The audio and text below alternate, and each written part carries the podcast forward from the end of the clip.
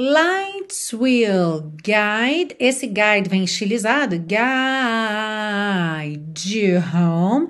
Então, a junção de guide com you, guide you, ok? Se você estivesse falando, lights will guide you home.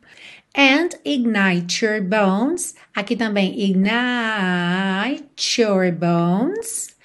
And I will try to fix you. Aqui é interessante reparar que esse and é bem curtinho. And I, and I will try to fix you. Não veio to fix you, e sim to fix you.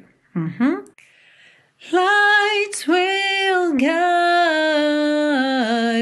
you home and ignite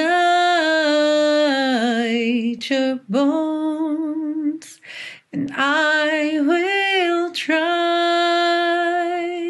to fix you.